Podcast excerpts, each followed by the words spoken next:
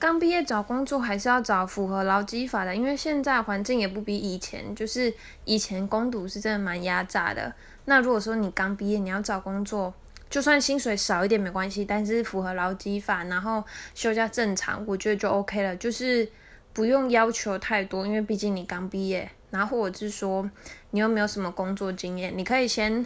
试试看，然后累积工作经验，等你上手到一定的程度，你的薪水也一定会调涨，而且待更久一点，你才有那个能力跟资本可以跳槽啊。